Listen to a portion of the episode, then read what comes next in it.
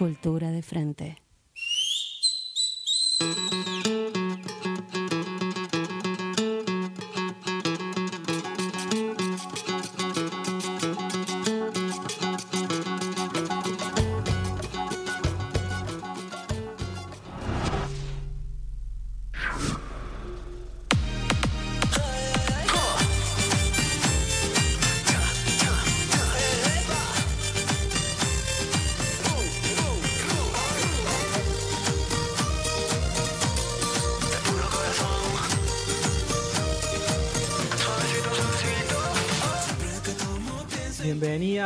Bienvenides, bienvenidos al episodio número 12 de Cultura de Frente, titulado Identidad Marrón, al igual que la agrupación que tiene una representante en la mesa aquí enfrente mío hoy, es More. ¿Cómo te va, More? ¿Cómo estás? Muy bien, muchas gracias por invitarnos. Eh, me sorprendió la música que estamos escuchando, que es otra cortina de apertura. ¿Qué estamos escuchando? Bueno, esta canción es de la agrupación Runestein, que la verdad que la utilizamos para de fondo en un video que realizó una compañera nuestra que se llama Koya, ella, y digo Flo, y es un genio el tema de haciendo videos y filmaciones, y ese video lo colocamos en uno de los talleres que fue en el Conti, así que la verdad que genial ese tema. Te pone Que contenta. vino- sí. Julia Miranda, ¿qué tal? ¿Cómo le va? ¿Cómo estás? ¿Qué tal? Claro, porque Mariano hace esto, Mariano hace esto muchas veces. Mariano saluda a, a la invitada, ¿eh? en este caso, Sí. y no, no, no nos autosaludamos. Hola, Julia. Hola Mariano Díaz. ¿Cómo le va? Hola, Gaby. ¿Cómo le va? Hola, Facundo Nahuel. ¿Qué tal? ¿Cómo- ¿Te cortaste el pelo, Facundo Nahuel? Hace un tiempo, sí. Perfecto. Y me parece que, Amore, te entusiasma en particular esto. Que sería algo así como un, un guayno reggaetón, un guainetón. Claro, Lo escucho por ahí. claro, sí, vendría a ser un género así de electro andino, digamos, y genial. Mira. ¿Cómo fue eh, esto de autodenominarse identidad marrón?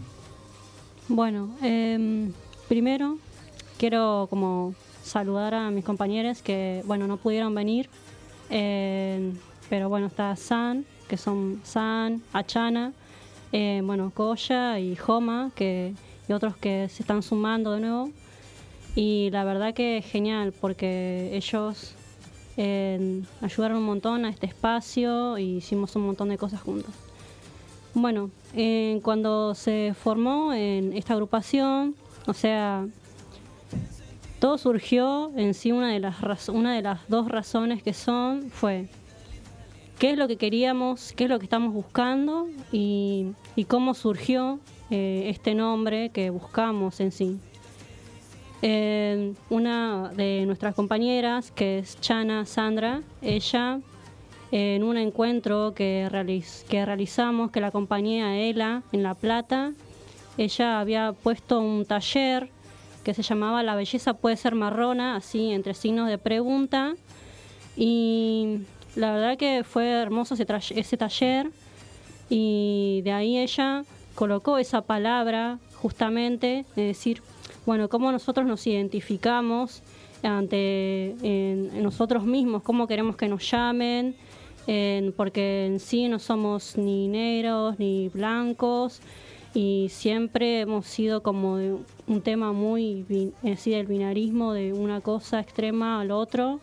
Y bueno ella usó esa palabra y dijimos bueno a ver qué podemos hacer Eh, digamos cuáles son o sea marrón marronas y, y quedó así y después en sí, en la agrupación que queríamos formar, eh, o sea, fue por medio de la búsqueda de, de todo lo que es, eh, identificarnos, como dije, y más que nada también eh, por qué, estamos, o sea, por qué estamos acá, digamos, qué estamos buscando y qué queremos.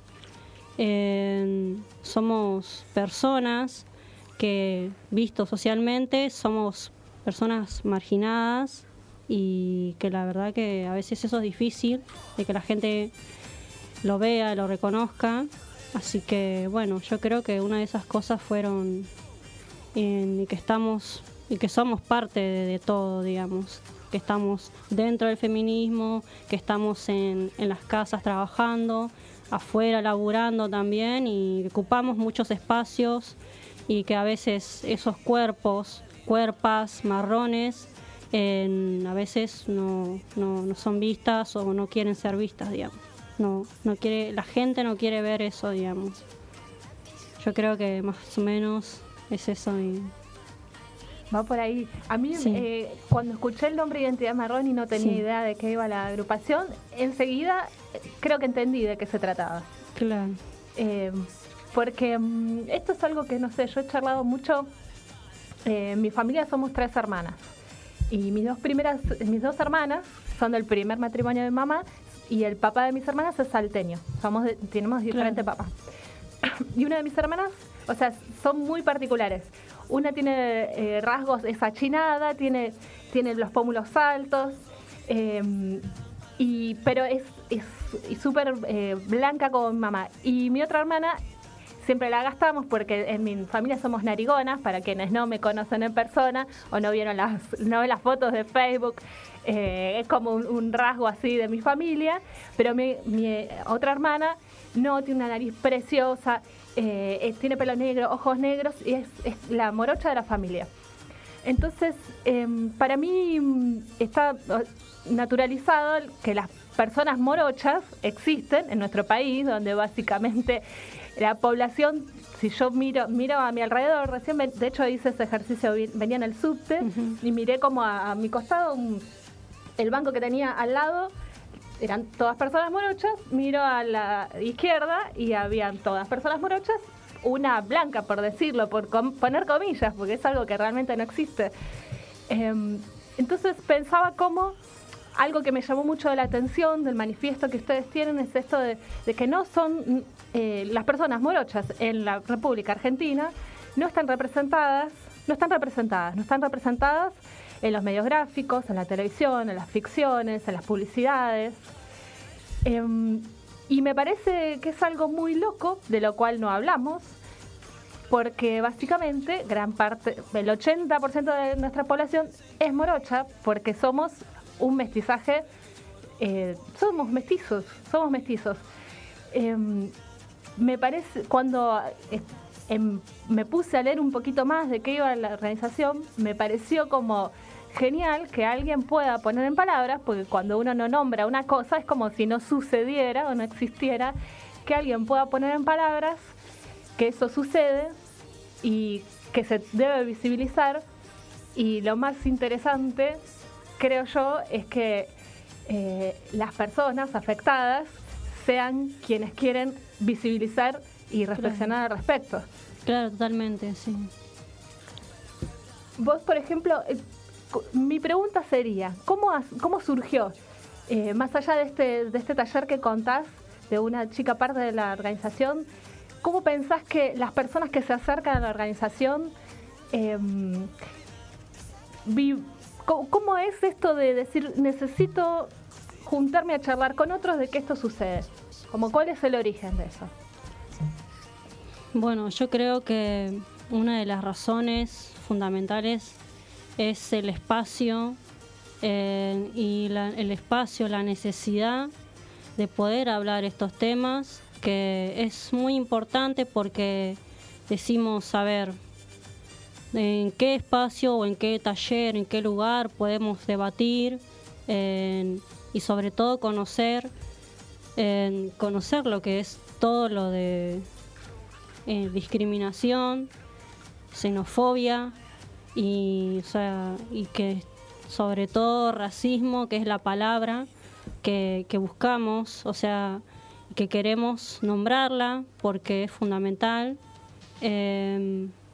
Em, por ejemplo, en estos talleres que, fueron, digamos, de, del Conti, que uno de los talleres se llamaba precarización del trabajo, racialización, em, por parte de mujeres migrantes de Bolivia, que es todo un tema en el trabajo doméstico.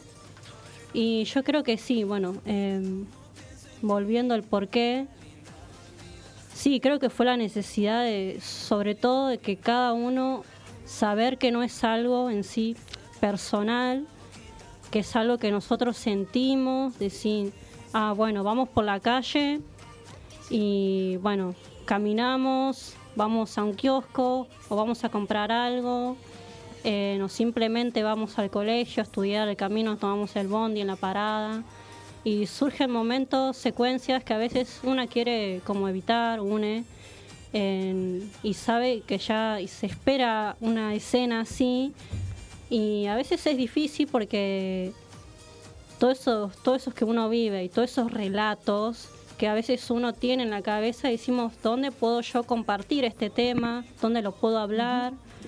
Y creo que bueno, esto esta, esta cuestión sí se habló mucho cuando fue uno de los talleres de, que hicimos en el Conti, en Larolo, gracias que organizamos unos cuatro eventos. Y sí, fue eso. Y que la verdad que escuchamos en, eh, sí, a muchas chicas, jóvenes, adolescentes y también adultos habían en los talleres y nos decían, o sea, vivencias de cada una personales y que la pusimos, digamos, nos escuchamos entre todos, eh, nos pusimos en ronda, hablamos, escuchamos y nos escuchamos. creo que eso fue también como decirnos, ah, bueno, no me solo pasa esto a mí, sino que nos pasa a todos, todos, y creo que fue muy importante haber sacado todo eso afuera que, que tenemos y creo que es bueno seguir continuando y seguir generando nuevos espacios para, digamos, abrir un, debate y encontrarle también cómo podemos en sí nosotros en poder entrar en esos espacios que a veces es muy difícil en la parte académica, en la parte eh, del estudio, seguir un terciario o un profesorado, eh, o en el trabajo. creo que es fundamental. Y bueno, eso, digamos. Esto que mencionas, ¿no? de, mm. poder ingresar a espacios, eh, uno se preguntaría, ¿por qué? ¿no? Y, yo por lo menos pienso que en la Argentina eh, la falta de recursos, la pobreza tiene un rostro. Claro, por supuesto, sí. Y ese rostro es marrón. Exactamente. A mí me pasa lo siguiente, me identifico mucho con lo que están haciendo. Sí. Eh, para quienes, claro, no hay fotos, por ejemplo, en la portada de Facebook de Cultura de Frente, pero sí en el Instagram, fotos mías de mi cara. Yo soy marrón, claramente marrón. Una de las cosas que me sucede... Eh, 50 50%. ¿Yo? eh, ah. Acá nuestro... Tenemos 50% marrón, tenemos una caucásica. Formaseño, salteño, eh, bonaerense y tusangueña. Y, mm, pero me, me, me, llevaba el, el pensamiento a mm, una situación que me ha sucedido un montón de veces eh, y que es que me griten ¿eh? situaciones de racismo, discriminación, volver a tu país. Claro. No importa dónde nací yo, ¿eh? No, a mí no me importa. A mí me, yo me siento muy cómodo eh, esto, habitando Latinoamérica, seguro. A veces piensan que soy de Pakistán o de India y también está todo bien. Sí, sí, le puedo asegurar que a mí me ha pasado lo mismo. ¿Te ha pasado? Sí, o sea, me dijeron una vez, está bueno contar, yo creo que es fundamental dentro de todo esto, contar los relatos de uno. Eso te iba a preguntar. Disculpa que te interrumpí, pero eh, me dijiste acordar eso de la India. Sí. Y yo una vez estaba en Tigre, estaba eh, haciendo fila en un correo así postal para buscar mi DNI. Estaba esperando mi, mi DNI nuevo, el cambio de domicilio. Y era la primera de la fila y atrás mío estaba una señora ya grande, no sé, cincuenta y pico más o menos. Y yo había ido vestida más o menos normal, qué sé yo. Creo que estaba bien vestida, creo. Y entonces yo estaba así muy seria, como esperando a que abran el horario de la puerta, que abrían como a las 10 de la mañana y abren más tarde. Y esta señora, o sea, yo me doy vuelta un rato y me dice, me mira y me dice, porque se queda pensando y me mira, y me dice, ¿vos sos de la India? Me dice. Y le digo, no, señora, le digo, ah, ¿de dónde sos? Me dice. No, soy de acá, de, del barrio acá de, de San Isidro, digo, de acá, de Argentina. me dice. Ah, mira, pensé que eras de ahí, me dice. Y no, es tremendo, o sea, yo creo que más que nada es entendible por el tema del color de piel, pero bueno, yo creo que es eso es común, digamos, nosotros, que nos pase eso. Y decir, bueno, ¿de dónde sos? Preguntas, eh, ¿sos de Bolivia? ¿Si sos argentina? Eh, y bueno, mis compañeras que son, bueno, migrantes de Bolivia, ellas también eh, compartimos eso, pero bueno, yo aunque soy radicada, digamos, soy argentina, pero eso es como que a veces no quiero como, no me gusta con eso de las fronteras y en decir, bueno, separar y todo eso, pero a veces lo que tenemos en común es el color de piel y es eso lo que va, digamos. Mujeres, Siempre me llamó la atención además disidencias esto. marronas. Viste, no sé si, si vos has tenido la chance de viajar y, Mm. por ejemplo, pasar por Santiago del Estero, Tucumán, Salta, Jujuy, Mm. Bolivia mismo. Yo creo que si hiciéramos un recorrido, tipo esto, a- de, gallini- de gallito ciego, te paro en un lugar, en una esquina de un pueblo tucumano o de un pueblo boliviano, medio que no sabés a dónde estás. Somos bastante parecidos, me parece, todos quienes transitamos la región, ¿no? Y entonces la pregunta es, ¿por qué importaría? Por ahí estamos eh, acostumbrados, ¿viste? A que nos pregunten, tipo, ¿de dónde sos? Yo, por lo general, a mí me pasa que, por lo general no tengo problema en responder, me lo tomo, iba a decir siempre bien, pero no me lo tomo siempre bien. La verdad es esa. A veces me siento intimidado, fastidiado por la pregunta, porque viene con un tono prejuicioso. Y a eso quería llegar. Porque, ¿por qué importaría de dónde somos? ¿No? Claro, exacto, sí. Yo creo que hay un origen que es desconocer que des- desconocer que en la Argentina eh, somos mestizos. En todo el abanico, de lo, mestizo es una palabra súper amplia, ¿no? Es como Ujú. si vos asumís que la población de tu país es mayoritariamente blanca, cuando se te acerque alguien morocho, vas a asumir que es de otra de otro país, porque es como de, de otro país Claro. y, y preguntarlo. Em, ahí tendremos que preguntarnos cómo las representaciones que consumimos constantemente eh, de, de las personas que viven acá haciendo lo que sea, comprando un auto en una publicidad, eh, lo que sea, eh, incide en que pensemos que somos un país blanco. ¿No? Es como, pero para mí es vivir como en, un- en la estratosfera, desconocer nu- nuestras raíces, nuestra historia, pero digo, algo pesará esas representaciones en el imaginario de la gente que eh, te preguntan de dónde sos. Bueno, otra cosa que sucede, no sé si a vos te pasado, es que piensan que soy empleado de algún lugar. Claro. Esto, Sí. o sea, por ejemplo, Sí. una vez me pasó que estaba entrando en un hotel, muy paquete el hotel, Sí. eh, y como me quedé deteniendo la puerta, Facundo levanta la mano Facundo levanta la diciendo, mano. a mí también me pasó. Claro. pensaban que era el portero. Bueno, sea, yo te voy a tirar una peor. Mi hermana está casada con un yankee que es viejo, tiene como setenta y pico de años. Ajá. Mi hermana tiene cuarenta y pico. Eh, que es como, es, es el prototipo, vos te imaginás a Papá Mm. Noel, bueno, Blanco. así es, así es, es mi cuñado, porque aparte sus padres eran finlandeses, entonces es un chabón gigante, dos metros, lo ves, a dos cuadras lo ves, ahí viene un yankee. Y mm, tienen una hija en común y le pasó 80 mil veces a mi hermana que le pregunten si era la niñera de su hija. Así, ¿eh? Acá, y le pasa acá.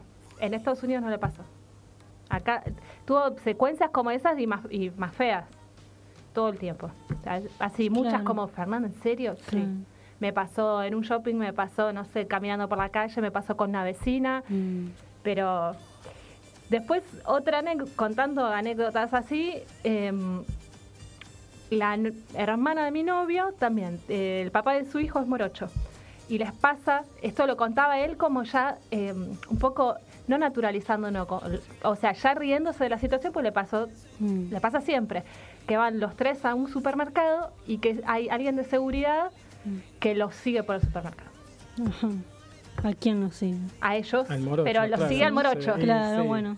marcándolo a ver Claro, qué onda. Sí, sí, obvio. Sí, sí, otra vez levanto la mano, obvio. de, flor- de floresta, digamos, ¿no? Como, bueno, Sí, es muy normal, esas Es- cosas son muy normales. pero es loco Lamentablemente sucede. que Bueno, Y cuando charlan ustedes y se comparten este tipo de historias, ¿a qué conclu- conclusiones llegan? Uf, bueno, creo que sí, o sea, la primera vez que nos juntamos así a hablar, que justamente era para, para ponerle un nombre a esto, eh, o sea, yo me encontré en esa mesa eh, de este compañero que es Joma, y, y la verdad que era la primera vez que me sentaba a hablar sobre esto, y fue como muy, wow, o sea, y me fui de, ahí como muy aliviada, creo que al saber de que no era algo personal o que era que yo tenía en mi mente en decir, ah, bueno, esto. Pero bien, o sea, creo que cada uno nos escuchamos y, teníamos la necesidad de cada uno de decir, bueno, esto, esto también me pasa a mí, contar y hablar este, y poner en la mesa este tema que es a veces tan evadido y invisibilizado, digamos, en- de que es el racismo, digamos, no porque hay unas personas que dicen, ah, bueno, esto es discriminación. Sí, es discriminación, pero que, Pero- es una discriminación pero la base de, la, de lo sociocultural que tenemos en sí, de lo que está envasado, sobre todo en Argentina, que es a veces como que, bueno, uh, predomina la persona que es blanca, digamos, y no hay otro mestizaje, y no, hay, no existe el mesti- mestizaje, y nos vamos siempre como para el negro y el blanco, y todo, toda esa gama, digamos, de colores a veces está como muy ausente, y yo, en, sí, nos contamos. En Aymara, por ejemplo, que es una compañera militante en indígena, en- contaba también lo que ella vivía, en lo que vivió, en todas situaciones personales. Y sí, creo que nos sentamos ahí y fue increíble, digamos, todo lo que surgió.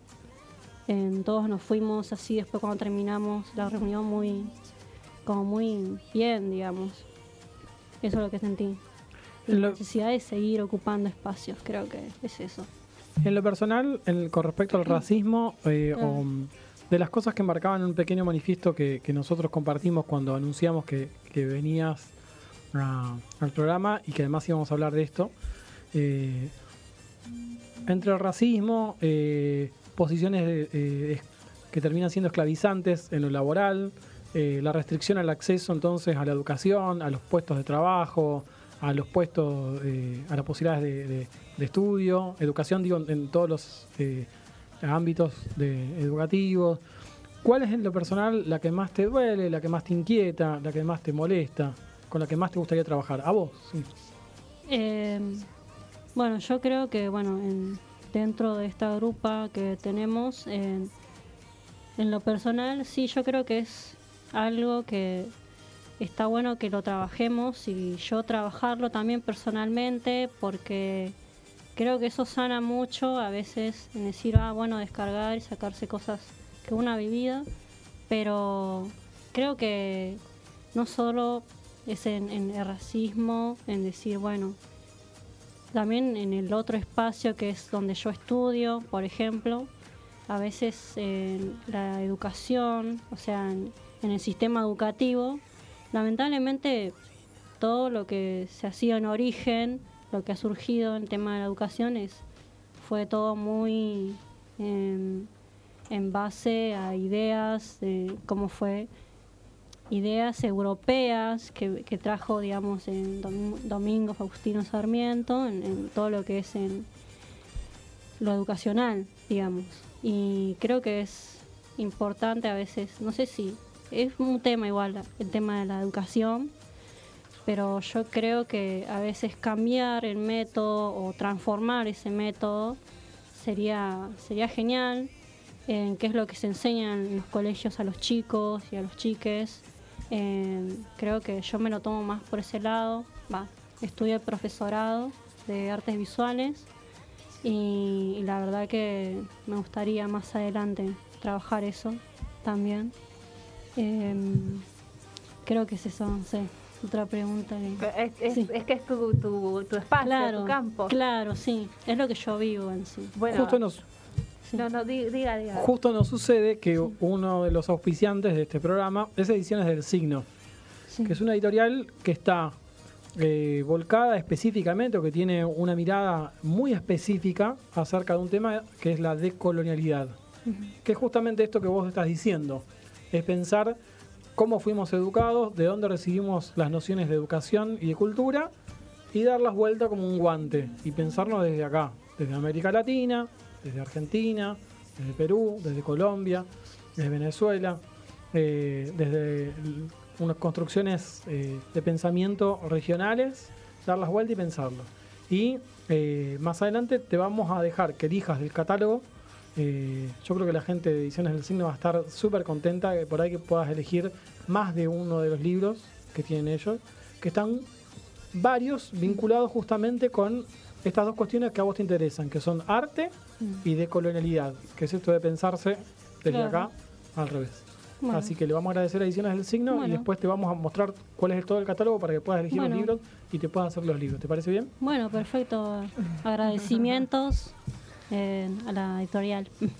Bueno, eh, no sé, yo había traído algo escrito también para leer, si puede ser. Adelante, hombre. Bueno, como que también una de las preguntas que me estuvieron haciendo hoy, que fue eh, qué es lo que queremos expresar en, nuestro, en nuestra agrupación, fue somos las travestis, lesbianas, mujeres y disidencias que tomamos la voz y la palabra para hablar por y por nosotras mismas.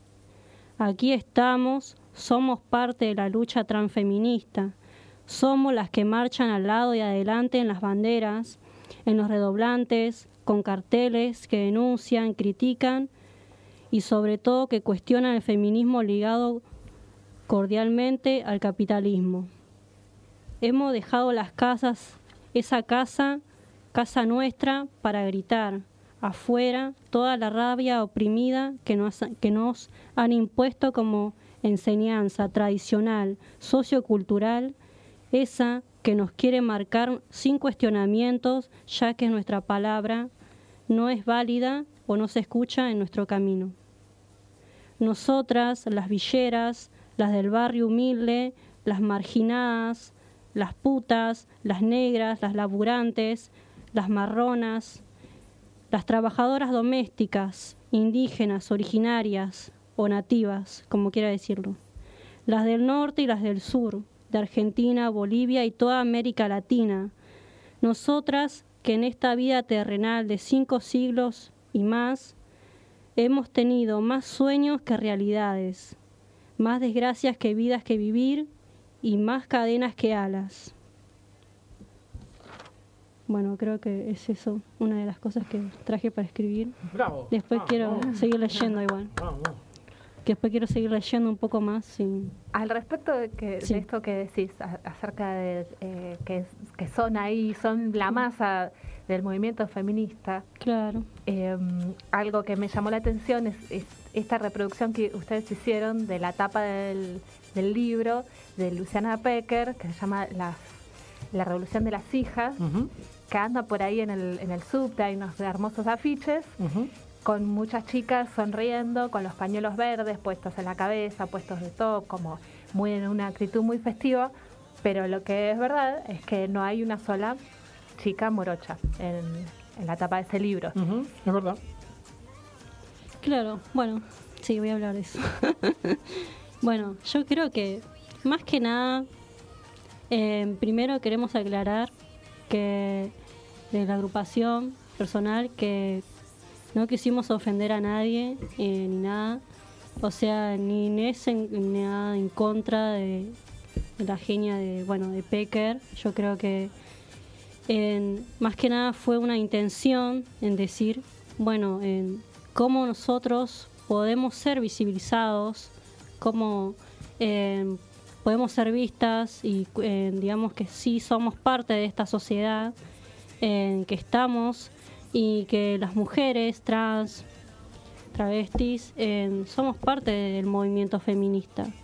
Eh, creo que es, digamos, respeto eh, digamos, al libro, pero está bueno también en decir, bueno, no es solo una tapa de libro, sino que detrás lleva toda una, como decía, algo muy hegemónico en decir, bueno, ¿por qué siempre tienen que aparecer personas que son hegemónicas, blancas, cis, eh, y como que bueno, queda ahí y sobre todo a veces está el feminismo que es como muy de la a veces de la clase media o a veces no se le dan espacio a otras agrupaciones.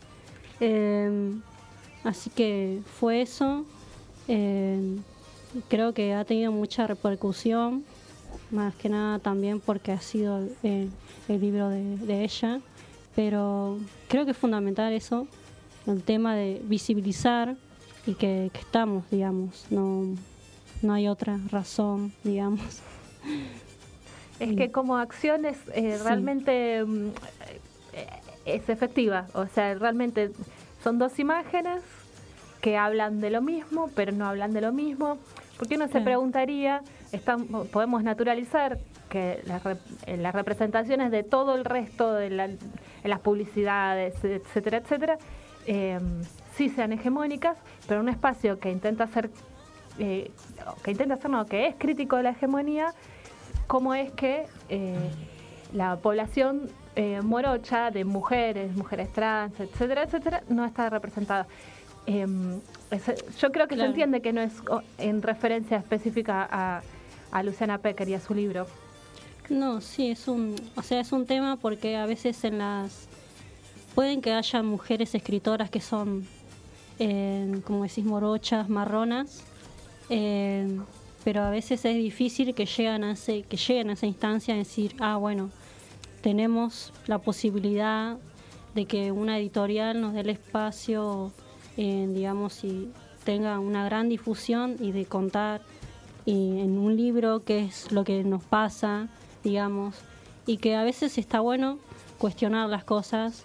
Eh, en el feminismo, yo creo que sobre todo lo que buscamos todas las mujeres en el transfeminismo y feminismo es la unión, digamos, de todas las voces y es una de, uno de los movimientos que más cuestionan a todo lo que es el patriarcado, al capitalismo, a todo esta, este pasado que machista que, que nos ha golpeado a todas, digamos. Y yo creo que es fundamental remarcar eso porque no.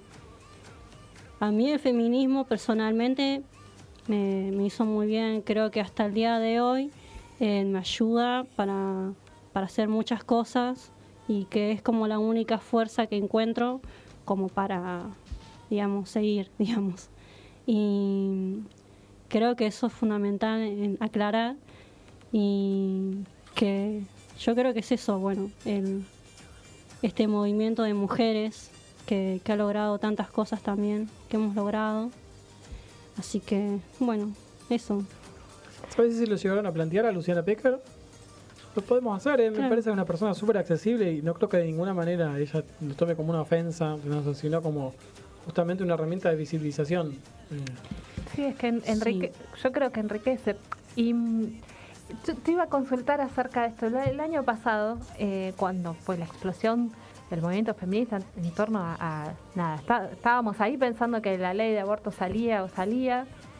Em, yo muchas veces tuve esta conversación acerca de de que quizá em, se estaba dando una disputa entre un movimiento de capital federal, em, de, mayoritariamente de una clase media formada, eh, que se contraponía a el resto del país, porque básicamente el Congreso es la representación de, todo el país, em, y cuánto estaba incidiendo el feminismo o, cuánto peso tenía en otros territorios em, donde la mayoría de la población no es la que vive en Capital Federal. Eh, ¿Qué estaba pasando con el feminismo en las clases bajas, las clases bajas del interior? Eh, y en las idiosincrasias del interior que están, digamos, la, la, religiosidad, está claro que en el interior pesa muchísimo más que en capital, ¿no? Em, y también pensaba, y, esto, y, con esto ahí redondeo, en que en el, Encuentro Nacional de Mujeres quizá eh, yo fui ahí unos, unos, pares de veces y quizá em, cuando vos veías un taller donde había una representación morocha grande, en general eran talleres eh, sobre mujer y agricultura, mujeres indígenas, ¿no? Como si las, las mujeres morochas solo pertenecieran al, al, a lo rural. ¿no? Claro, exacto, lo que es el campesinado, mujeres campesinas, trabajadoras. Sí, sí, bueno, están ahí poniendo, eh, quizás están haciendo, poniendo una piedrita fundacional eh, para empezar a, profundizar otras otras cuestiones que no estaban visibilizadas aún dentro del movimiento feminista que es que va por todo pareciera que va por todo sí es difícil a veces que nosotras podamos ocupar este espacio sobre todo en, lo, en, lo, diario cotidiano en lo que es el trabajo. Pero aunque no parezca en el feminismo a veces somos como excluidas. Yo creo que a veces lamentablemente es así y yo lo he vivido así y creo que otras agrupaciones lo, le han pasado, no solo en el Encuentro Nacional de Mujeres, en que se hace bueno todos los años, también ha sucedido en este Encuentro Nacional de La Plata. ¿Puedo seguir? O? Sí, sí, sí. Ah, bien que no, Lo que vamos a hacer en un ratito es hablar con Poli Sabates, no sé si está bien dicho el apellido. Sí, Poli Sabates de página 12. Porque eh, nos quiere contar una cosa muy importante. Contar un suceso importante ahí, pero sí, por pero favor. Pero adelante. Bien, eh, bueno, no, eso que, por ejemplo, este, la agrupación de las mujeres de por el buen vivir han, digamos, han peleado por ese espacio en dar talleres, tener talleres ahí. Eh, bueno, también está, bueno, la nombro a Moira Millán, que es una genia que también le ha pasado, creo que fue en la, un plet, algo así, no me acuerdo exactamente el nombre, pero le ha pasado de que en el momento de llegar, creo que fue al Encuentro Nacional de Mujeres, le habían dado un espacio y un taller, digamos, y cuando llegó ahí con todas sus compañeras, toda su agrupación, Sí, creo que fue en el sur, cuando fue entre Leu, y habían viajado eh, y cuando llegaron ahí le dijeron que no que en, sí al final no iban a poder realizar el taller porque no alcanzaban los espacios. Y la verdad que fue fue fue muy feo para, para esta agrupación. Creo que yo lo leí en una nota y entonces fue fue una de esas cosas. Creo que también lo que recuerdo en el encuentro de ELA, cuando eh, fui con esta compañera Chana, estuvieron también la agrupación de la Garganta Poderosa, que son el Frente de Géneros, y recuerdo que han pasado, que recuerdo, digamos, que pasaron cosas ahí que a veces no, no quieren ser vistas, pero una de las referentes de la garganta, recuerdo claro, que dice que, bueno, nosotras somos parte del feminismo y que acá lo que tengo en mi muñeca es un pañuelo verde y, digamos, y bueno, debe significar algo, dice, que nosotras las mujeres villeras de abajo también abortamos lamentablemente. Entonces, yo nada, los menciono porque creo que es una agrupación importante donde predominan sobre todo las mujeres originarias, indígenas y marronas, y bueno, creo que es eso, eh, los espacios que cada uno vamos buscando, cada uno. Bien, me parece que entonces eh, vamos a hacer ahora una pequeña pausa para poder establecer la comunicación telefónica con Poli Sabatés, trabajadora eh, de prensa de Página 12. Están viviendo una situación bastante difícil, les compañeros de de página 12. Eh, Poli, estamos acá en la mesa Julia Miranda, eh, More y Mariano Díaz, que te escuchamos. ¿Cómo, andan, compañeros? Muchas gracias por la comunicación. Por favor, contanos, ¿qué es lo que sucede? Eh, bueno, estamos de paro ya desde hace varias horas, desde las 8 de la mañana y hasta las 8 de la mañana de mañana, en el marco de un conflicto que empezó hace varios meses y que tiene ese es un conflicto salarial. Estamos hablando de un contexto de un profundo atraso salarial de toda la planta de trabajadores y trabajadoras del diario y este paro, este nuevo paro de 24 horas se enmarca en el, en el plan de lucha que nos venimos dando, que venimos votando hace varios meses y que venimos refrendando asamblea tras asamblea, eh, porque bueno, la situación sigue, sigue muy grave, sigue sin respuestas y sigue subiendo la inflación y nuestros sueldos depreciándose. Así que bueno, eso, seguimos el plan de lucha hoy con un paro más importante que los últimos que veníamos haciendo, que eran un poco más cortos, y hoy uno un paro completo de todo el día. ¿Nos querés contar cuál es la situación de los trabajadores? ¿Por qué es que están haciendo, están haciendo este paro? Sí, eh, bueno, la situación salarial, como les decía, es de, un atraso muy importante. En concreto, lo que pasa es que eh, hay una paritaria de prensa escrita, como en todos los sectores, que el año pasado se firmó eh, de 21% en tres cuotas, y es una paritaria que nunca el Grupo Octubre, que es el el dueño de Página 12 nos pagó. Eh, por meses cobramos cero pesos, o sea, el mismo sueldo que el año anterior. Em, y después, eh, en octubre, noviembre, nos empezaron a pagar, a pagar pequeñas sumas fijas para compensar algo de la pérdida del poder adquisitivo, pero en concreto siguen sin pagarnos la paritaria como completa y como ese monto. Nos van dando pequeños alicientes para, para que intentemos llegar a fin de mes, pero siguen sin pagarnos la paritaria y además con una enorme deuda acumulada de todos los meses en los que nos pagaron cero pesos. ¿Y alguien les dice algo?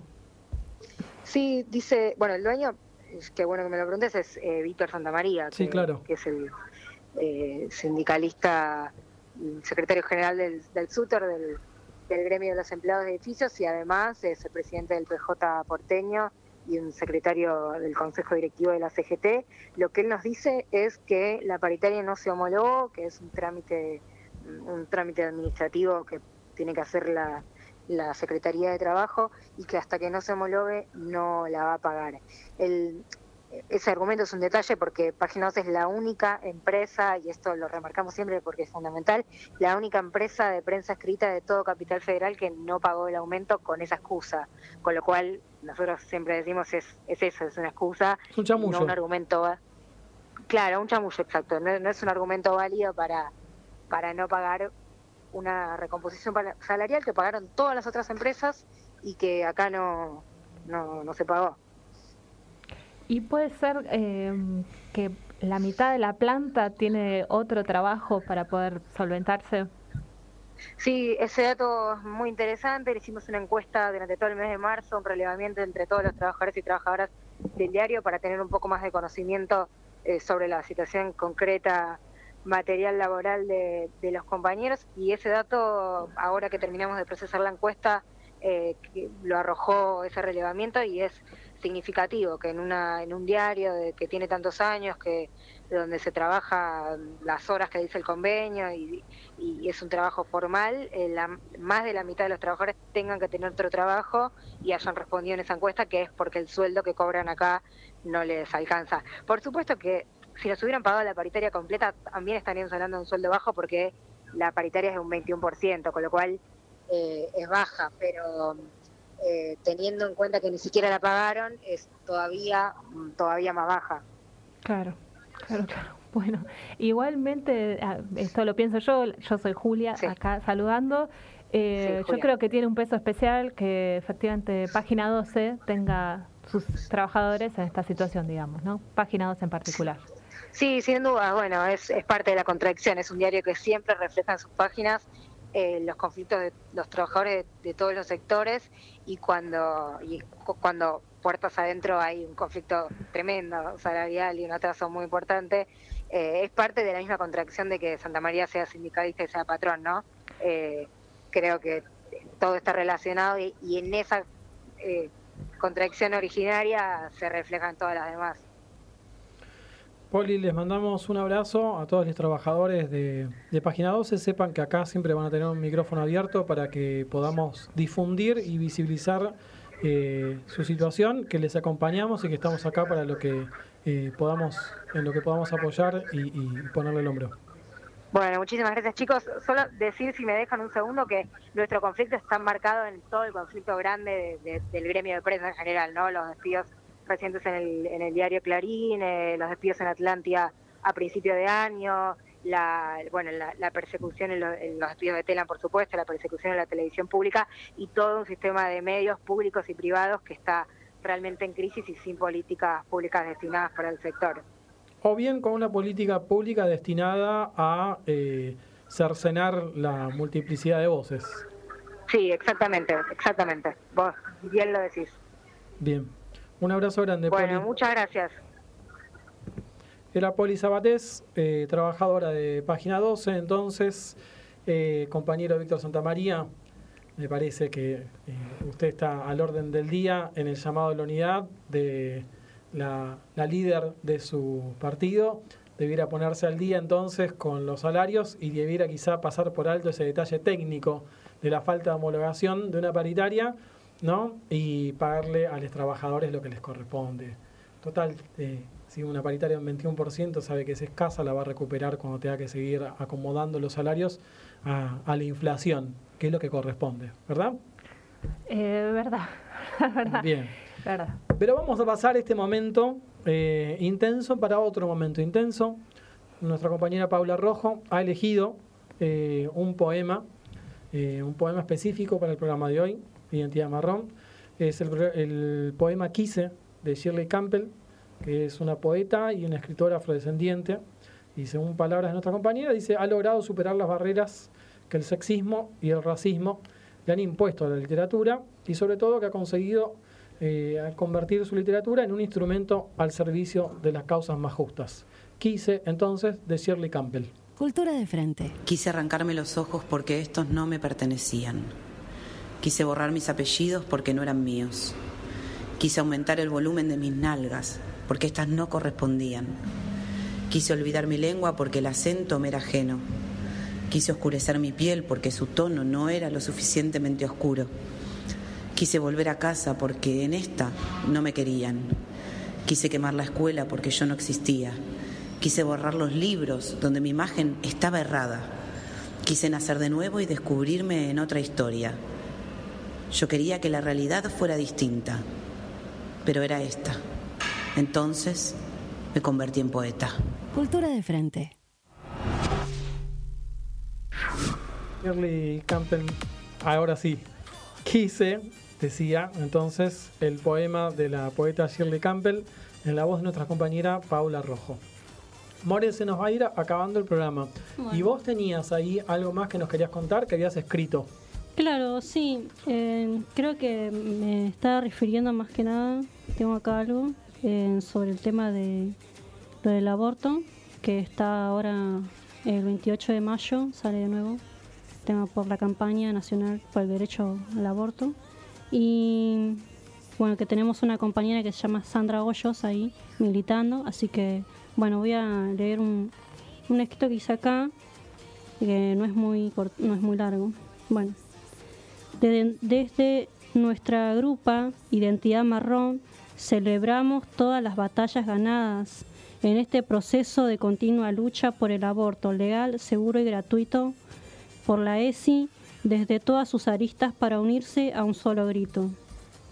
Aunque no se haya aprobado la ley ILE en senadores el año pasado, que nos hayamos quedado estancados en la espera de esa vigilia gloriosa, histórica, el proceso para, esa, para llegar al resultado es mucho más rico y más lleno de pequeñas y grandes batallas ganadas, que nutren, que fortalecen en este camino que creamos las feministas de todo el país hasta toda Latinoamérica. Ha sido mi respuesta de todos mis pensamientos en lo que es la batalla e identificación de todo lo que es la lucha feminista.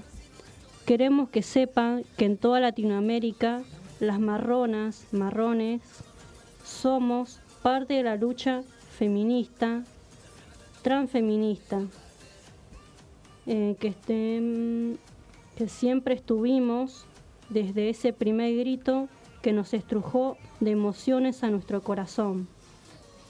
En ese primer ni una menos, en el 2015 del 13 del 3 de junio que, nuestro, que fue nuestro punto de partida. cientos de marronas tomamos las calles hasta, hasta hartas de vivir con la violencia machista en silencio. Hoy decidimos decir que nunca más tendrán la comodidad de nuestro silencio y que nunca más nos obligarán a parir. Ahora, a pocos días de ser parte de la historia en el próximo Ni Una Menos, nosotras las marronas estaremos una vez más como siempre en las marchas. Así que, bueno, eso. More, yo eh, te quería preguntar, eh, como mencionaste apenas empezamos el, el programa, eh, ustedes vienen haciendo unos talleres en el Centro Cultural de la Cooperación. Eh, no, estábamos No. en el Centro Cultural Haroldo Conti, que está sobre la Avenida Libertador. Eh, ya terminamos esos talleres. ¿Y tienen planeados talleres nuevos? Por el momento sí queremos seguir haciendo porque la verdad que de ese espacio han surgido muchas cosas que está bueno continuarlas. Que bueno, se habla en ese en el taller este de, de trabajo y precarización, digamos. Eh, se habló mucho de trabajo doméstico, en lo que padecían estas empleadas, mujeres, todas migrantes, así que ¿Tienen ganas Sí. de seguirlo? Y, Mm. y si nos queremos enterar eh, de nuevos talleres, ¿ustedes tienen un Facebook, puede ser? Claro, tenemos el Facebook que es eh, Identidad Marrón. También estamos en Instagram, que es así, arroba Identidad Marrón. Y estamos en Twitter también. Creo que nuestro compañero hizo un Twitter, yo no uso, pero... Pero sí. están en Twitter. Sí, sí. Ahí está. Bueno, a seguirlas, a seguirlas y enterarse de, de las actividades que, que van a hacer de acá en futuro. Claro, sí, todo pueden ir buscar en, en, digamos, ahí en Facebook, así que van a encontrar todo lo que hemos trabajando y todo el material que sacamos fotos, hicimos audios, videos y así que está todo ahí. Bien. Bien, Bueno. les pedimos por favor y las invitamos a que nos compartan siempre toda la información de lo que van haciendo. La vamos a buscar seguro, pero además cuando tienen convocatorias, eh, cuestiones tan sencillas como el punto de encuentro para eh, convocar para la, la marcha del 28, eh, lo podemos difundir y podemos hacer de nexo para que muchas más marronas se sumen entonces a, a marchar con ustedes. ¿Te parece bien? Bueno, muchas gracias y muchas gracias por el espacio, por la invitación. No, gracias por De- venir. Sí, desde la agrupación le damos todos los agrade- agradecimientos por el voz y la palabra. Bien, qué lindo eso. Em, otro de nuestros auspiciantes es un Saji emprendimiento sí, de comida sana que se llama Saji, eh, Saji Alimento, así lo van a encontrar en Facebook en Instagram. Y una de las cosas que hace Saji son unas pastas de harina integral orgánica, así que se va a llevar acá Son- un son- paquete son para de pasta Ah, para Bueno. una rica para que pasta. compartan Uy, ahí qué con rico. las compañeras. bueno, muchas gracias. Hay una cena ahí, por ahí no es súper abundante, si son muchas, pero por lo menos van a comer algo rico dentro de un rato. Bueno, muchas gracias. Eh, me dice Gaby con euforia y determinación que ha llegado el momento de entregar el programa. Muy bien. Se Entonces- soltó con euforia, me lo dice.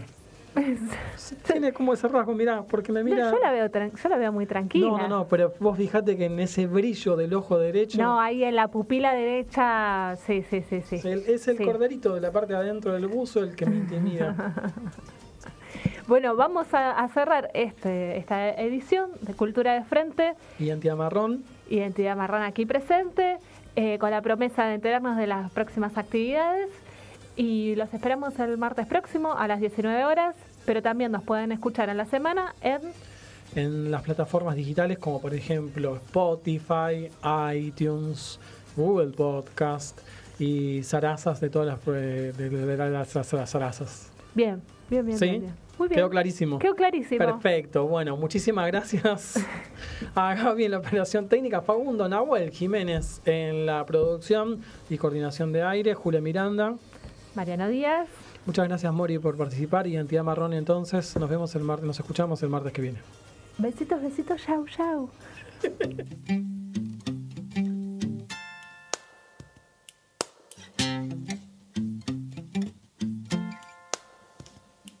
Y te vas, te vas, te vas y yo me quedo pateando la ciudad, soñando con veleros que dejen mi tristeza muy lejos de la costa, que alejen el dolor. Acá ya veo moscas, yo me encuentro acá, cantando de costado tu mano tan travieso y baila en otro lado. El humo del tabaco dibuja en mi cabeza, resaca de tus besos, resaca de cerveza. Te vas y me estoy quedando. Por menos yo te di tanto lo que pudo ser no. Tanta soledad escondida, te vas, te vas, el mundo sigue entero. Me quedo acá tapando los agujeros.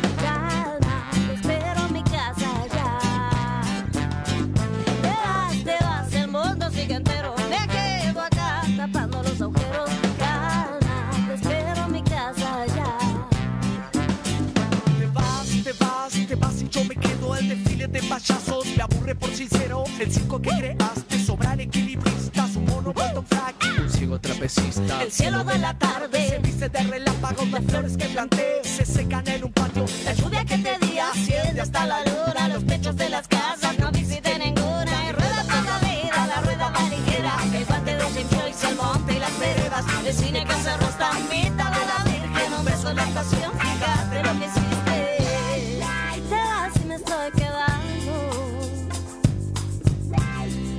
Por menos yo te di